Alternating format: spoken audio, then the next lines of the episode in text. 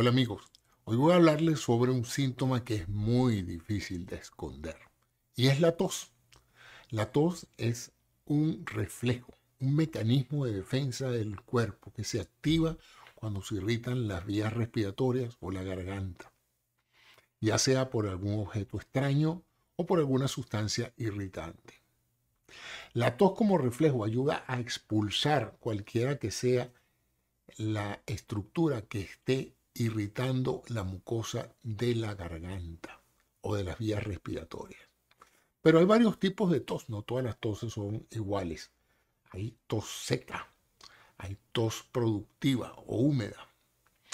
Y la tos va a tener un patrones dependiendo de la duración, de la intensidad y de la forma peculiar de toser de algunas personas. La tos seca es una tos que no produce flema o moco. Usualmente se está causada por procesos de alergia, de asma, reflujo gastroesofágico y otros factores que estimulan o irritan la vía respiratoria o la garganta. Hay también la tos productiva que se ve mucho en las enfermedades infecciosas, donde se produce entonces una respuesta de la mucosa nasal en la garganta, produciendo flema, el famoso moco, moco nasal. Y esto pues está usualmente vinculado a las infecciones respiratorias como el resfriado común, la gripe, la bronquitis y la neumonía. O como antes se hablaba mucho de la bronconeumonía, una combinación de las dos cosas, ¿no? Una inflamación del pulmón y una inflamación de la vía respiratoria bronquial. También la tos, dependiendo de su patrón, puede ser ocasional, transitoria o crónica personas que viven tosiendo todo el tiempo, ¿no?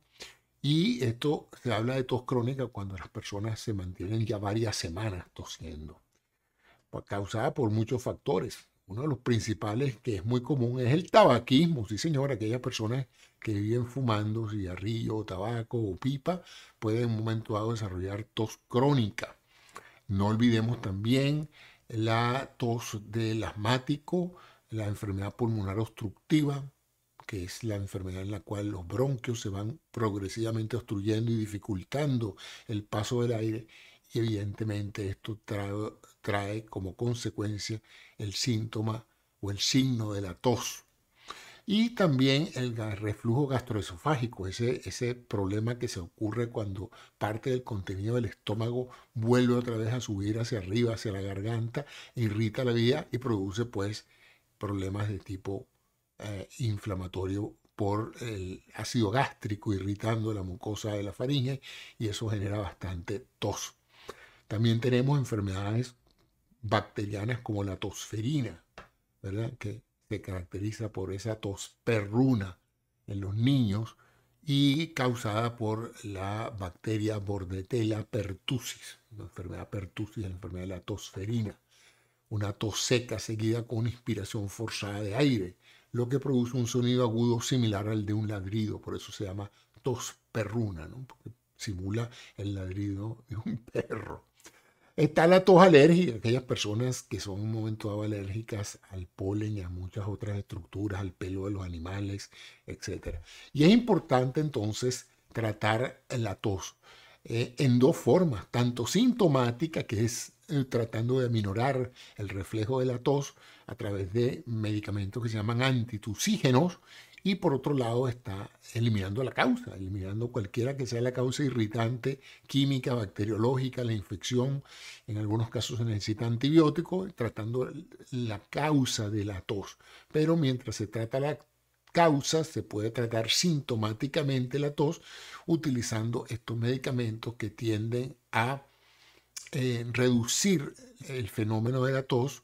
Así que es importante que si usted tiene tos y es ocasional y no se acompaña de otro cortejo sintomático, usted puede recurrir a un tratamiento sintomático con algún jarabe, unos caramelos que reducen la irritación de la garganta y con esto usted puede mejorar su tos.